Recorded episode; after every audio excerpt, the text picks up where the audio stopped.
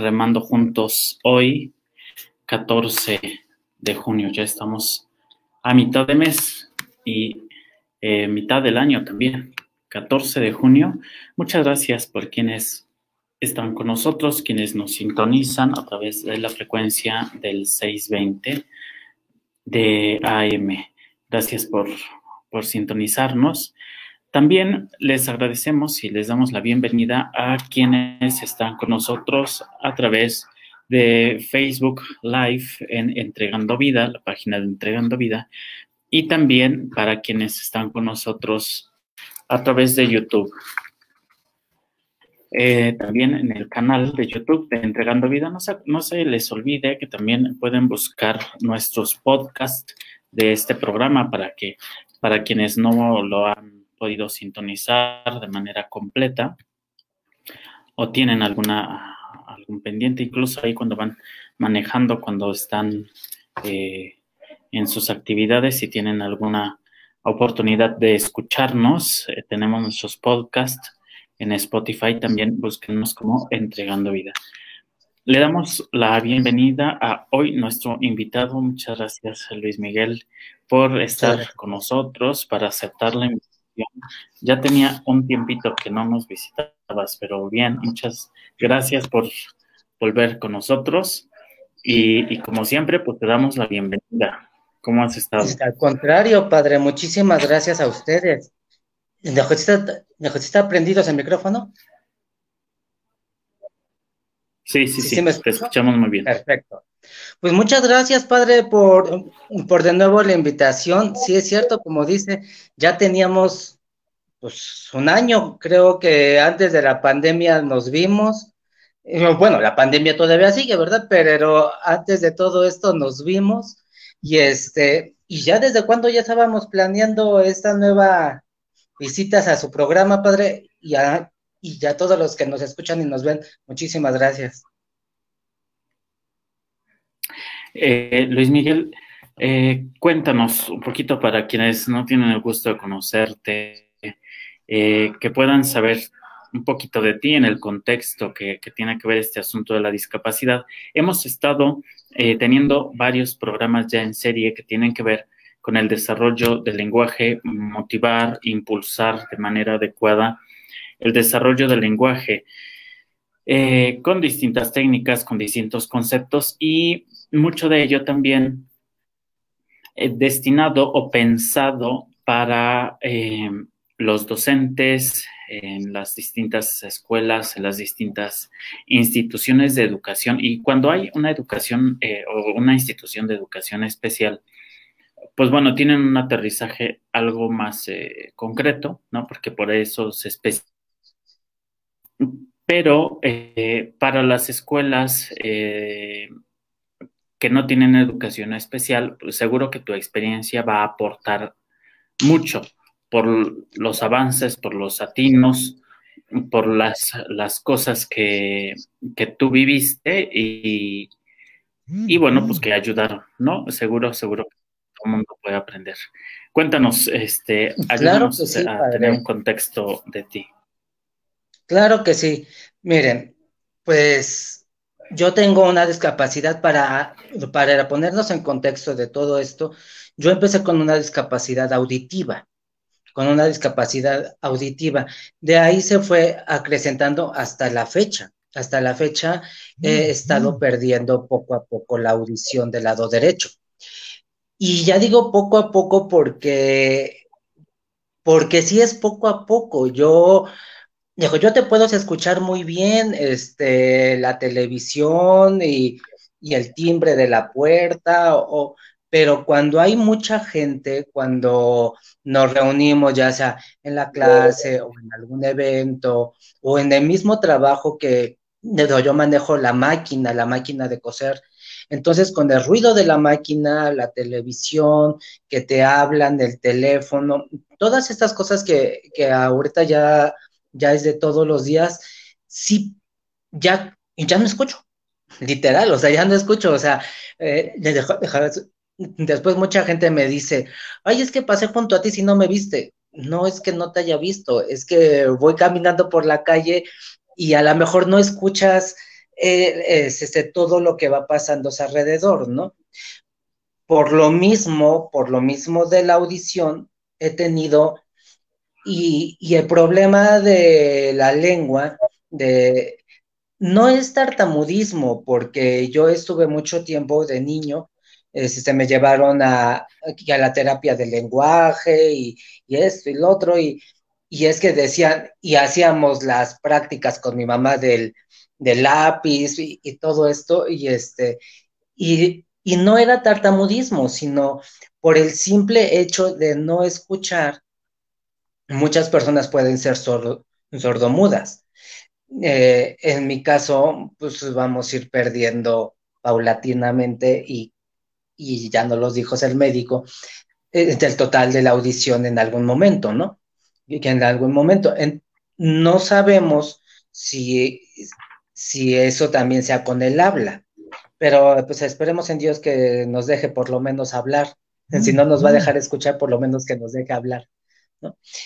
Y todo esto ha sido a, a causa del, del, tiempo, ¿no? Del tiempo, de los años, y, y como dice, o sea, ya ahorita ya a estos a este cuarto piso en el que estamos, se ha acrecentado más la falta de, de audición que la de habla. La de habla yo puedo hablar muy bien y, y, y, y pasar a leer y dar una conferencia y, platicar con todos mis amigos como si nada y todo. Y hay momentos, ah, hay momentos en específico que sí no puedo, ¿no? Que no te deja pero no es por, este, pues porque no puedes hablar, sino simplemente porque se te atrofia, o sea, y eso tiene que ver también con la audición, que un otorrino no lo dijo. Claro, Luis, eh, ella está, esto cuando tú dices, es que llega el momento en que se atora eh, o que no puedes hablar, Tú, tú sabes, este, no sé, el médico, como ibas a decir a lo mejor, perdón la interrupción, si el otorrino dice es por una cosa que sucede o tú te das cuenta, a lo mejor si te pones nervioso, a lo mejor este, si quieres tener o si tienes mentalmente muchas palabras, se desarrolla, no sé, tú te has dado cuenta de el factor que ayuda a, este, atorarse. Creo que ah, ahorita ya viéndolo como me lo estás explicando, podría ser la segunda, la segunda cosa. Ya están tan estructuradas las, las ideas y ya todo para fluir y todo esto, pero mire, es bien difícil, es bien complicado y es bien extraño porque mucha gente no lo nota. Mucha gente no lo nota. Y ahorita con el cubrebocas, bueno, menos, ¿no? O sea, y ese ha sido, creo que ha sido uno de mis grandes problemas durante este año, porque con la pérdida de, de audición, yo me fijaba muchos en los labios, yo los alcanzo a leer y a distinguir. Ahora que nos ponen el cubrebocas, que, que sirve para algo, algo, y para mucho, este, nos ponen el cubrebocas y hay personas que se ponen hasta la careta, ¿no? una careta de plástico. Sí. Entonces, ya el sonido ya no es el mismo, ya no es el mismo, este, y la audición menos. Yo que me fijaba en, en, en la gesticulación los de labios. los labios, pues tampoco lo veo, ¿no? Y entonces creo que ha sido un, un año complicado y este, y mucha gente no lo nota, y ahora con el cubrebocas menos, ¿no? O sea, porque lo puedo hablar y todo, pero mucha gente dice que sí puede ser de, de, nervios, de una cosa así. Yo la verdad, yo no le aquejo a, algún nerviosismo, porque pues la verdad es que pues con las personas que hablo son las que conozco de toda la vida. Entonces, no podría ser de eso. Ah, eh, en un ratito, mientras avancemos la plática, este, mejor les platico un poco más de de todo lo que fue mi transición en las escuelas, que creo que eso de ahí deriva el tema, ¿no? De los docentes, de los maestros, que no estamos, bueno, digo que no estamos porque yo doy también clase, ¿no? Que no estamos tan preparados y adecuados para, para tener a personas con cierta discapacidad que en un salón donde eh, la, mayoría son niños normales, si se le puede llamar de esa forma. ¿no? Claro, sí, es, es el objetivo que podamos eh, conocer desde tu experiencia, Luis. Eh, pues vamos, el camino, eh, las etapas de educación que tú viviste, lo que experimentaste en ti mismo y, y de ahí sacar mucho, por ejemplo, las cosas que ayudaron, las cosas que tuvieron sus deficiencias. Seguro que a este a estas alturas, pues algunas o muchas cosas ya han avanzado. ya, ya nos dijiste que ya estás en el cuarto piso, entonces ya, ya pasó. Pero eso se puede omitir. En fin, en fin, los, que estamos aquí es, platicando nada más somos usted y yo. Y usted y yo ya, ya nos conocemos de hace muchos años, entonces no importa mucho, ¿no? Pero sí, creo que eso ha sido una de las cosas que, que sí me ha quedado bien claro, ¿no? Que con el transcurso de los años, de los años, yo veo ahora con mis clases que yo doy con niños, somos más sensibles, no a lo mejor porque podemos decir incluyentes, inteligentes, eh, muchas, muchas palabras que a lo mejor eh, si no sabemos el verdadero significado o el meollo que hay detrás de todas esas palabras, ¿no? Pero sí podemos ser un poquito más sensibles. Yo he trabajado con niños especiales, con niños con Down y aparte con niños norm, este, que no tienen el síndrome, ¿no? Este, y ya los niños lo incluían muchos a la niña. Mucho tiene que ver eh, este, nosotros decirles, este, Esperancita, para ponerle un nombre, ¿no? Esperancita es, este, no puede correr tan rápido que ustedes. Entonces, apóyenla, ¿no?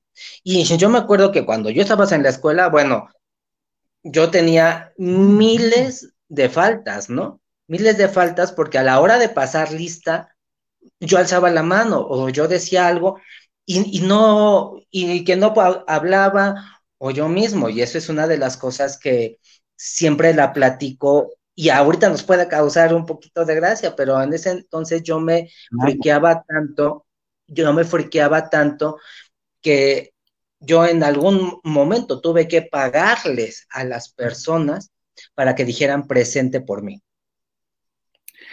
Eh, Luis, eh, vamos a, ir a nuestra primera pausa porque vamos introduciéndonos en la parte muy emocionante y muy bella de esta experiencia, ¿no? Lo central. Pero vamos a recordarles a todos nuestros radioescuchas y a quienes nos siguen en las redes sociales, los teléfonos en cabina 55 53 4620, 55 53 6620 y al 55 53 9620.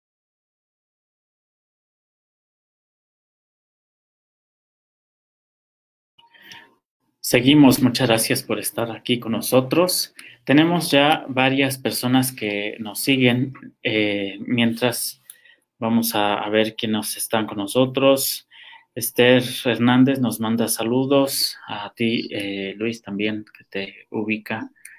Esther, eh, está China Díaz, está Carla Scocán TV, Irene Ruiz, también Guadalupe León, y Luis Jeffrey. Entonces, muchas gracias por, seguirnos.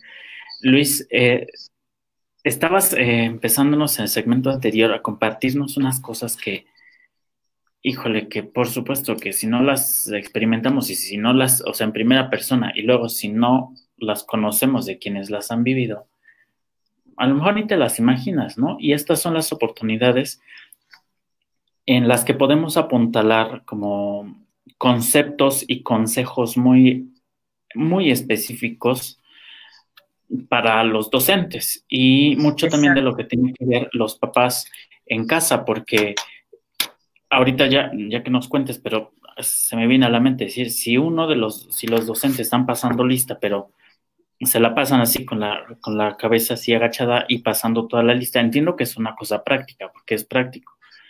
Pero también este, ahí está el asunto de si hay una, una persona, un alumno con una necesidad eh, diferente al resto de la comunidad de alumnos, son las atenciones extra que se tienen que poner.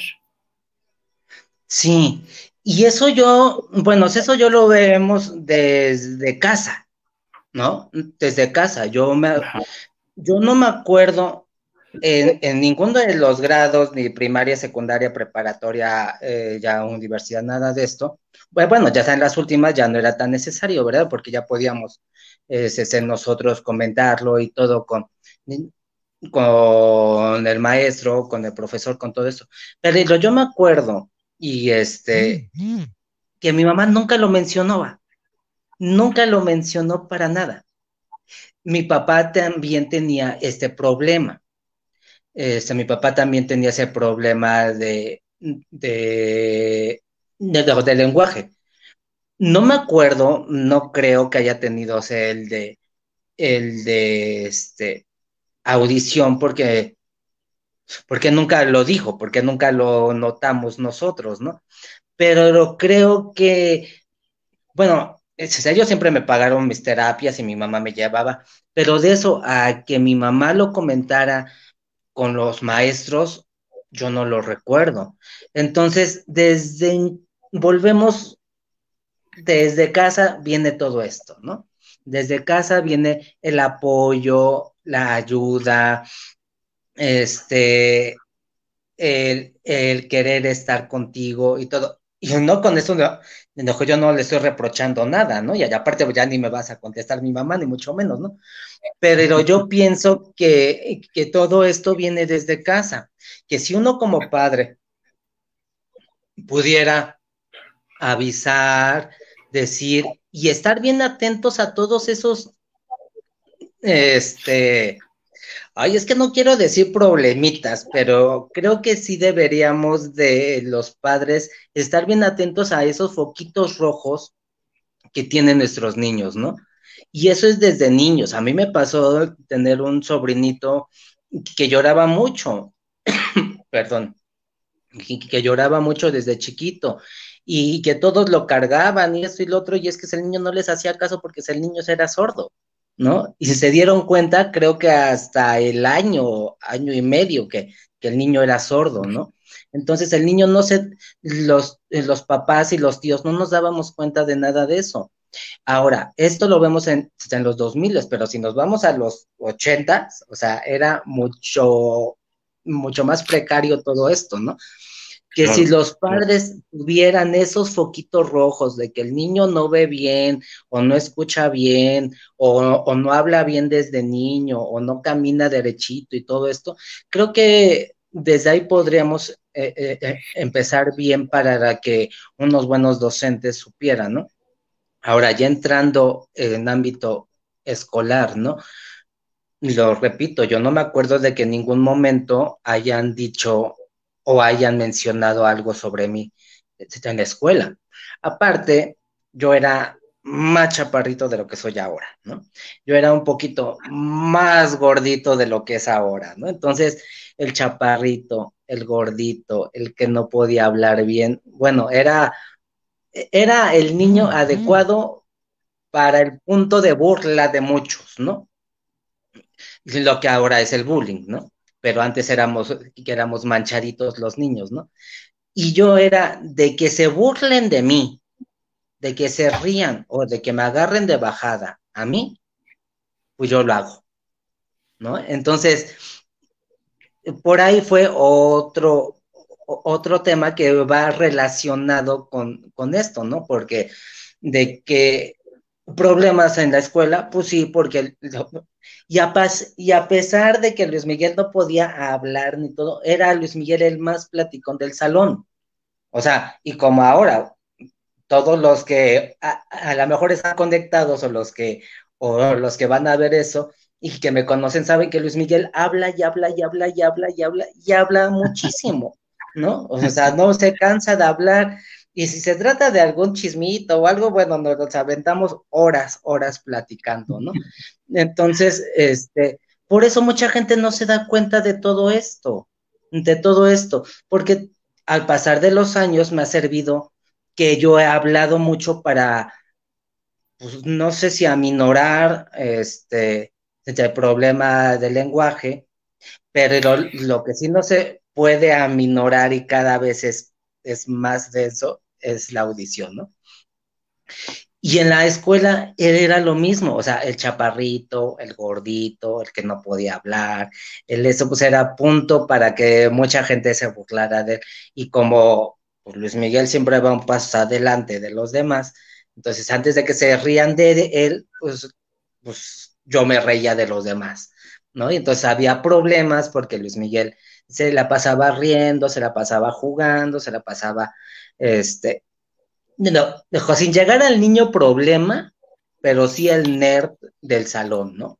Este, pero en eso no nos dábamos cuenta, ¿no? Yo pienso que mi mamá se dio cuenta muchísimos años después, cuando, cuando decían, ay, es que yo lo traigo a Luis Miguel a la escuela, maestra, ¿por qué tiene tantas faltas, no? Dice, pues no sé, o, o a lo mejor no entras a la escuela, o a la hora de pasar lista está platicando o está jugando, y yo optaba mejor por ponerme a jugar que hablan, que tomar la lista, ¿no? Y este...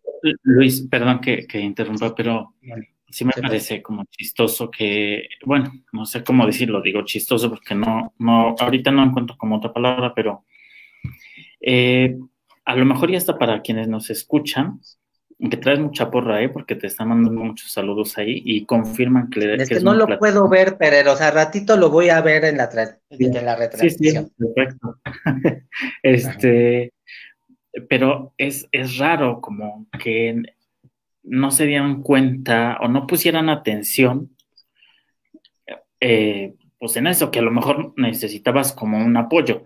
Y, lo digo con cierta, con mucho cuidado y con cierta ironía también, porque yo también viví muchas de esas circunstancias, no con el asunto del habla y de la audición, pero sí con mis propias, mis propias características. Yo lo que noté con lo que ahorita tú vas compartiéndonos es que igual en, casa mis papás nunca se habló del tema, nunca se trató, o sea, como que no se puso en la mesa para platicar, se veía como una enfermedad, al menos mi caso, y creo que es una parte que a lo mejor los papás, no sé si consciente y deliberadamente lo hacen o, no, eh, pero a lo mejor como evitándose un poco el dolor, ¿no? Creo yo que, que va por ahí, porque como pues en esos tiempos, yo casi voy llegando al cuarto piso también, y entonces que en esos tiempos como que, pues era como otra preocupación extra, me imagino, o sea, yo intento leer dentro del contexto que me tocó a mí,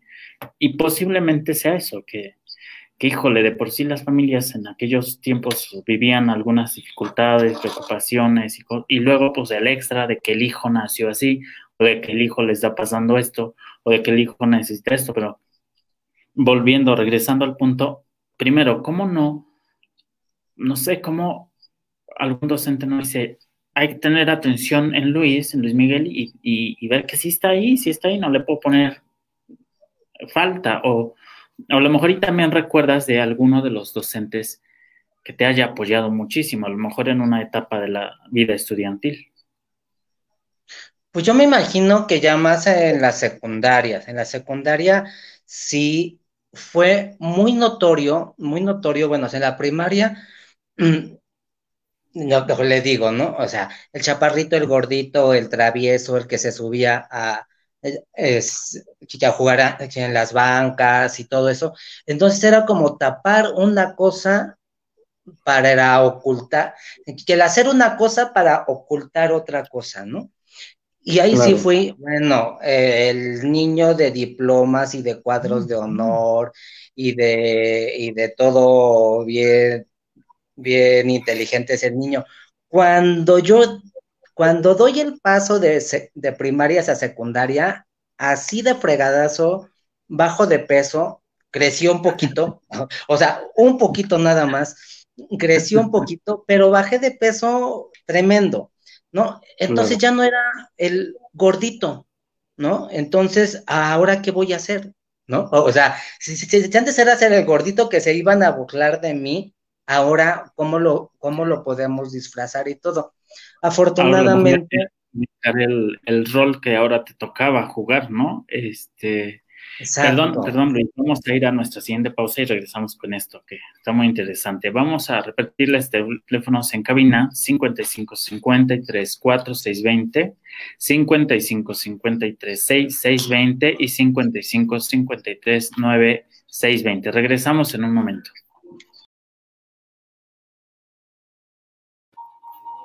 Regresamos, estamos en vivo con Luis Miguel, el invitado de este programa y conociendo de las experiencias que él ha tenido en cuanto a la situación de deficiencia en el lenguaje, en la audición y luego las, las circunstancias que le han tocado vivir a Luis Miguel en sus etapas educativas. Entonces, nos ibas diciendo, Luis, que pasaste a la secundaria y entonces... Pasamos a la secundaria, pasamos a la secundaria y, y ya estamos a la mitad del programa, padre, y, y ya, ya, pongamos un programa como de cuatro horas, si no, no vamos a poder terminar todo esto. Pero bueno, pasamos a la secundaria. Entonces, bajo de peso, entonces ya no es el gordito fácil de bulear y todo.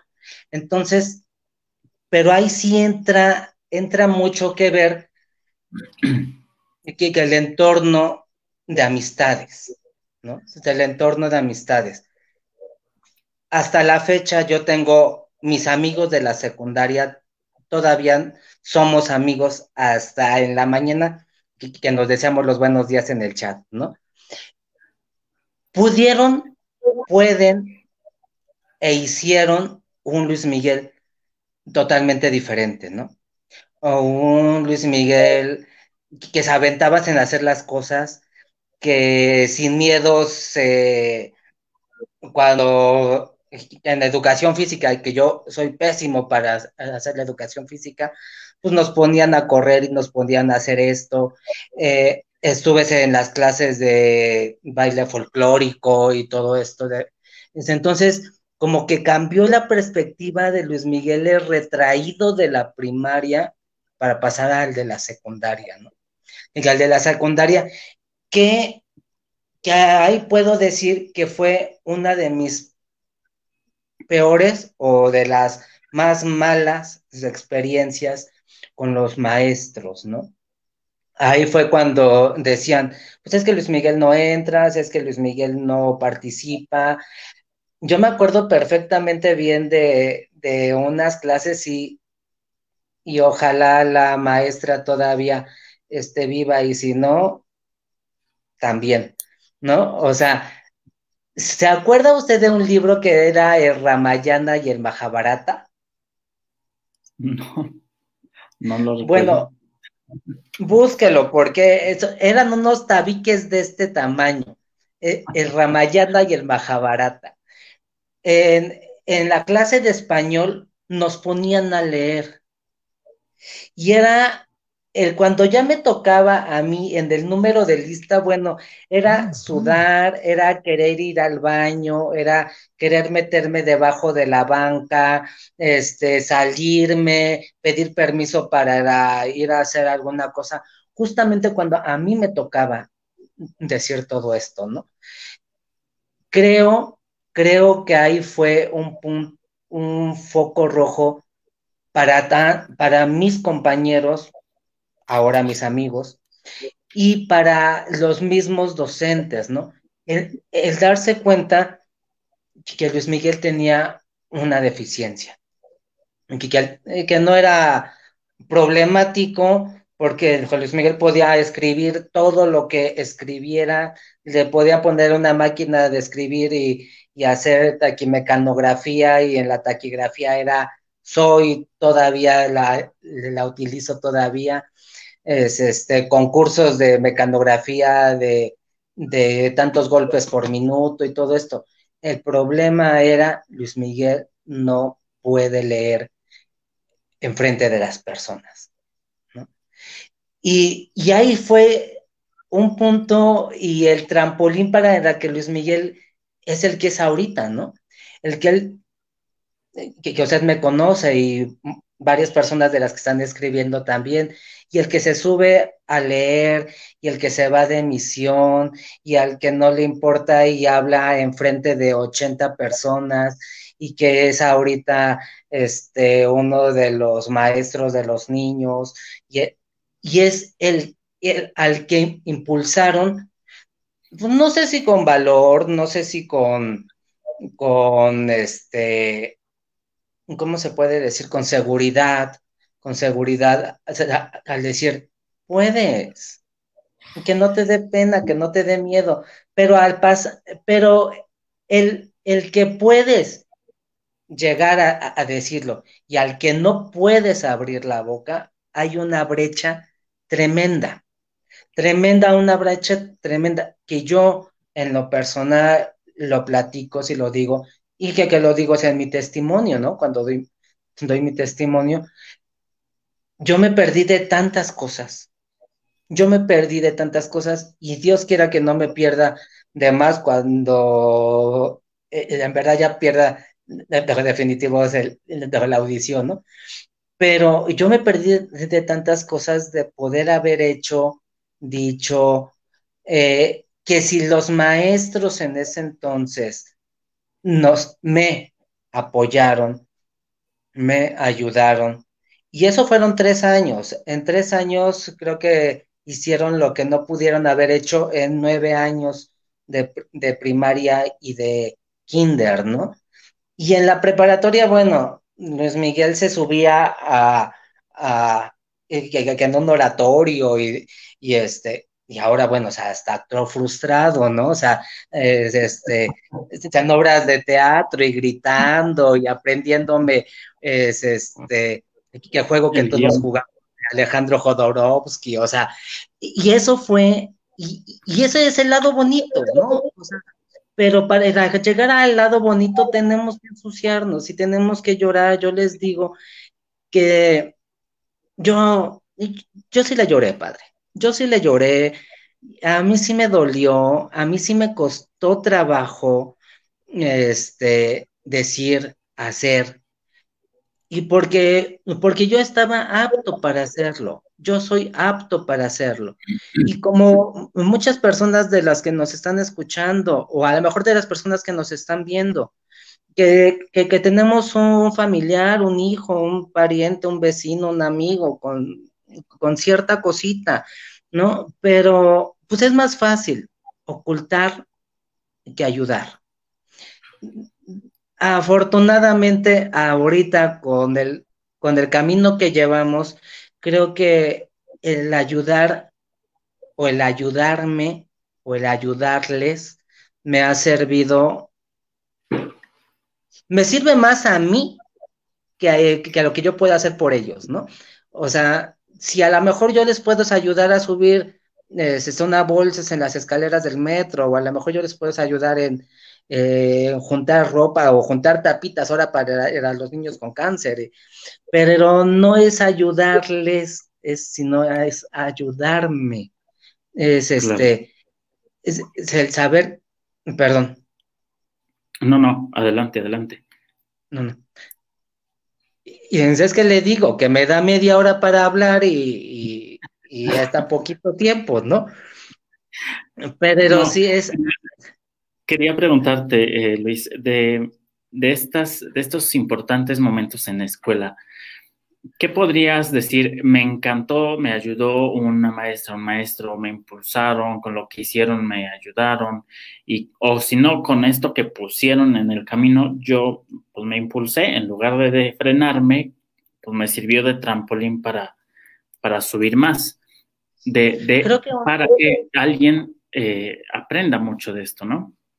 Claro, Claro, y creo que es súper básico, súper básico lo que nosotros hacemos ahorita, padre, el platicarlo, el decirlo, el exponernos y el exponerlos eh, a muchas personas que nos van a ver, o a lo mejor muchas personas de las que lo están leyendo, pues han escuchado mi testimonio, pero nunca tan abierto como Bueno, ese es el Padre Samadito, que no me puedo, que, que no puedo ocultar ante los ojos de Dios, ¿no? O sea, les digo, es exponernos. Creo que es abrirnos de capa completamente y decir, Luis Miguel no escucha. Luis Miguel no puede hablar bien. Y a Luis Miguel le falta este un tornillo más, ¿no? Aquí que a Luis Miguel ya no tiene papás. O sea, ese es, es exponernos para podernos ayudar a nosotros. No podemos hacer las cosas ocultándonos ni ocultándoles lo que realmente somos. Y creo que esa es una de las partes importantes que la familia, en este caso mi familia, en este caso las escuelas en las que fui, porque no fui a una, fui bastante burrito, entonces me pasaron en varias, este, las escuelas, los amigos, todos esos son punch que te van dando detrás para que tú vayas avanzándole y que te des cuenta de la persona que realmente puede ser en este momento. Eh, sí, es bien interesante lo que dices, porque al final esas son las experiencias que nos ayudan a crecer, que nos ayudan a seguir adelante y sobre todo lo más importante de esto es que no nos podamos detener. una clave que dices tú, pues ni modo, sí tenemos que que abrirnos de capa, dices tú, y decir, sí, tengo una discapacidad, a mí me costó trabajo esto, yo no puedo hacer esto fácilmente, porque igual también a mí, eh, en los aspectos deportivos, nunca, nunca, nunca, definitivamente nunca, pero las veces que tuve que entrar, pues como a esas calificaciones o a esa prueba, pues yo estaba igual que tú, este, me temblaban mucho las piernas, me sudaban las manos, y, tal cual, o sea, es como el mecanismo de defensa muy común decir, híjole, ¿y ahorita que me invento? Pues voy a ir al baño o justo cuando me toque tengo que, no sé, pues ya no había tantas excusas, ¿no? Pero era como el temor no solamente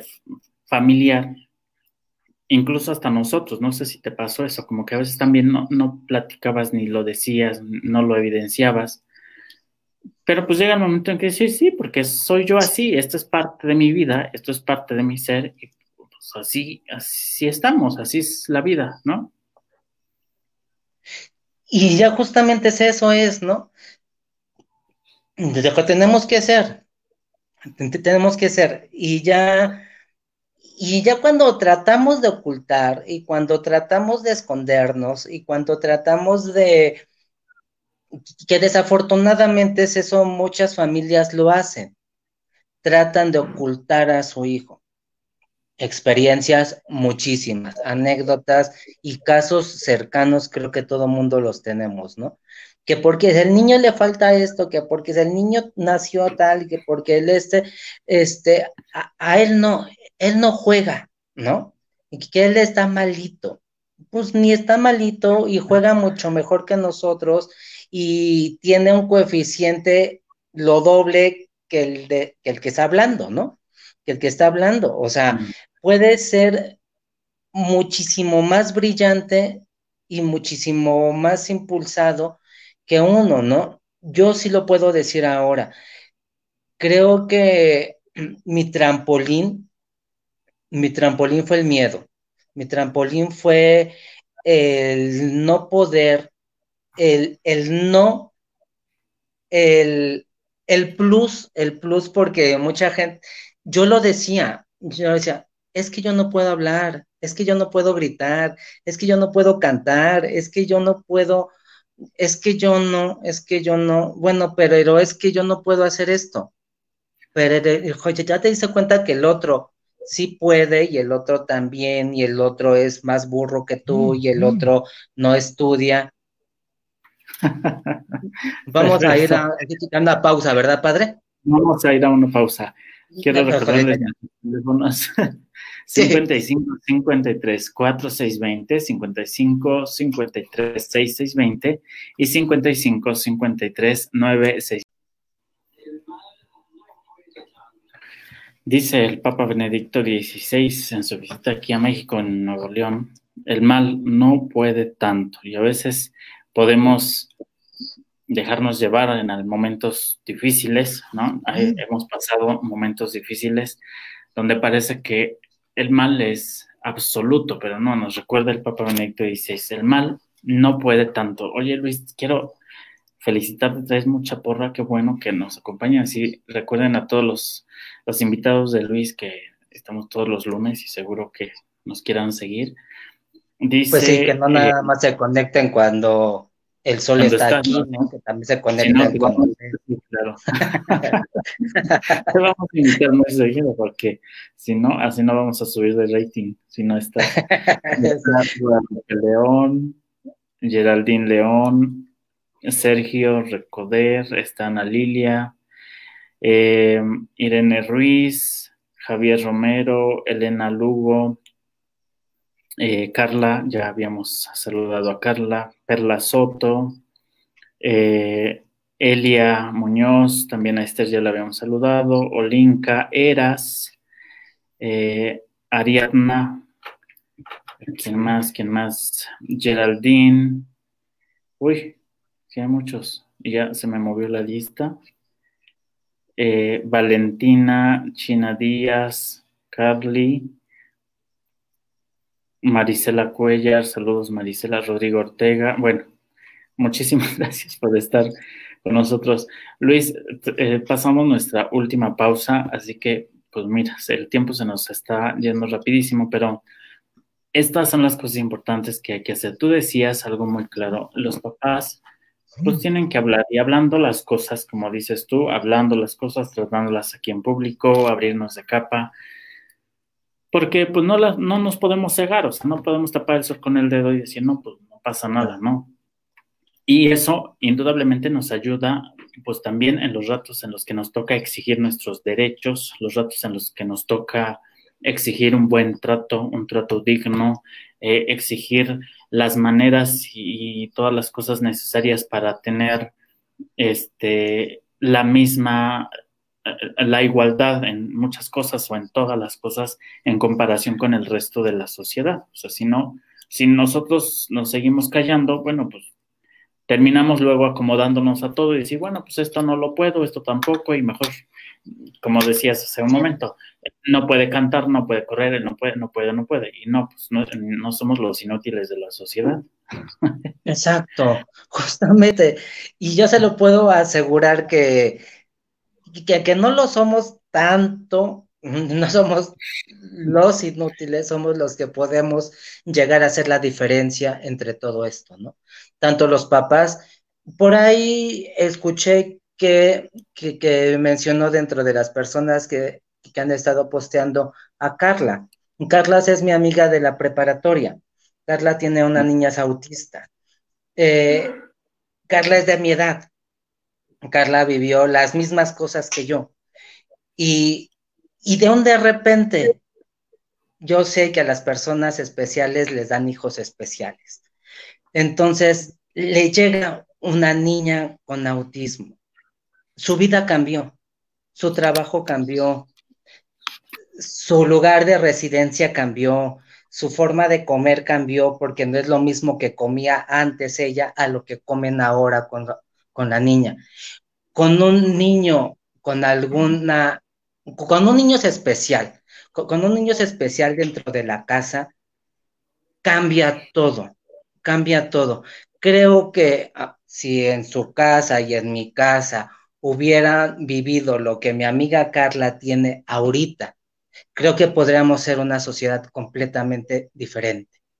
Y que estamos a pasos agigantados, pero tremendos, ¿no? Estamos viendo que hay hospitales, y que hay, eh, que yo, hace, eh, yo en días pasados estaba, estoy por meterme a, a, tomar unos cursos más, un curso más de los que llevamos más, ¿no?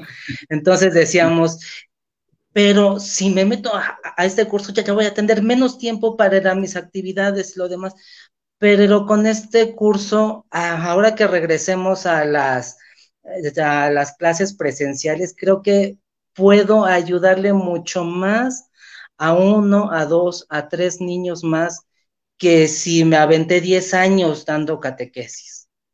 con, este curso puedo ayudar a tres personas más. Creo que si usted, Carla y yo y todos los que podemos hacer, podemos hacer algo por uno, por uno, ya estamos del otro lado. Claro. Y ojalá luego eh, nos contactes con Carla por si quiere eh, estar de invitada y compartirnos su experiencia y también con ello aprender. El objetivo de esto es que podamos en los ambientes eh, estudiantiles no enfocados a la educación especial puedan aprender algunos tips, algunos consejos concretos, pues los docentes para que puedan abordar las situaciones de, de la manera pues más adecuada. Ya tenemos 10 mil cosas de tecnología, 10 mil millones de avances, o sea, ya no estamos en la parte que pues ni modo, a ti te tocó vivir. Es decir, de que no sabemos, ¿no? O sea, de que no sé cómo tratar a un niño, es, que no. sé la máquina, no, es que ya las cosas prácticas ya las tenemos, ya las sabes, ahora nada más ponlas en práctica, ahora nada más agarra todo eso y agarra un poquito de acá y sensibilízate. Es la, es la primera palabra que dije cuando empezó todo esto, ya casi una hora, ¿no? se trata de sensibilizar a los docentes, porque las cosas prácticas ya se las saben, por eso se estudiaron mucho más que yo, no mucho más que usted, porque usted estudió más de nueve años en el seminario. Esos estudian mucho menos, los maestros estudian mucho menos. Pero hay más... Sí, pero hay maestros que todavía no llegan a, a ese punto de sensibilidad para una persona con cierta discapacidad. Ya conocemos, ya estamos sabidos que hay estas, estos eventos anuales para recaudar dinero y hay que las tapitas y que hay el apoyo. Sí, ya sabemos todo eso. Todo eso ha existido hace muchos años, pero lo, lo que nos falta y lo que les falta a muchos docentes es ponerse en los zapatos de cada uno de nosotros, de los que no podemos escuchar, de los que no podemos hablar, de los que no podemos hacer ejercicio, de los que tenemos eh, muchas cosas en la cabeza. Si tenemos cosas físicas que son notorias, por dentro tenemos un friego, y ya iba a decir una palabrota, pero ya me acordé que nos está viendo mucha gente, ¿no? Tenemos muchas cosas, sí, y, esas palabras ya las decimos cuando, cuando platicamos nosotros, en privado. Este, todas esas cosas, si las discapacidades físicas son notorias, las de acá y todo lo que traemos nosotros es más complicado. Creo que por eso más, eh, perdón Luis, y, más me atrevo a decir con lo que, aportar con lo que estás diciendo. Si con las cosas físicas que se notan las pretendemos ocultar y, hacer que no están, pues imagínate también esas que no se ven, que están adentro. Padre, creo que la discapacidad más grande creo que es la emocional. ¿no? La falta de autoestima, eh, la falta de, querernos, ¿no? Porque pues ya lo somos, o sea, yo ya les, dije, de aquí a 10 años que Diosito me preste vida, voy a estar sordo. O sea, y mucha gente a, lo mejor lo vemos como un defecto. Yo tiene años que lo veo como un plus, ¿no? O sea, si Luis Miguel no puede hablar bien, si Luis Miguel, pero y Luis Miguel baila y, canta y se subes arriba de una mesa a bailar y se cae y, hace todo lo que hace cualquier persona de nuestra edad. Es este, no es lo físico, no es lo físico, ¿no? O sea, creo que yo a mi discapacidad no la vi como discapacidad, sino como el plus, como el ese bonus track este Luis Miguel es esto, ay, aparte cose, ay, aparte pinta, ya, y aparte habla, y aparte, ah, pero aparte no escucha bien. Ah, pero aparte puede que en algún momento no pueda hablar bien. Ah, pero en algún momento no es tan bueno como para ir a la pelota como para la cocida, ¿no? Entonces, son como los... Perdón que, perdón, que te interrumpa, pero se nos ha acabado Te agradezco mucho, ha sido encantador estar platicando contigo. Seguro que te vamos a tener invitado para la próxima. Seguro que sí. Que tenemos una cita en Remando Juntos el próximo lunes a las 8 de la noche. Búsquenos en Facebook, en YouTube, Entregando Vida y también el podcast en Spotify. Muchas gracias a todos. Gracias, Luis.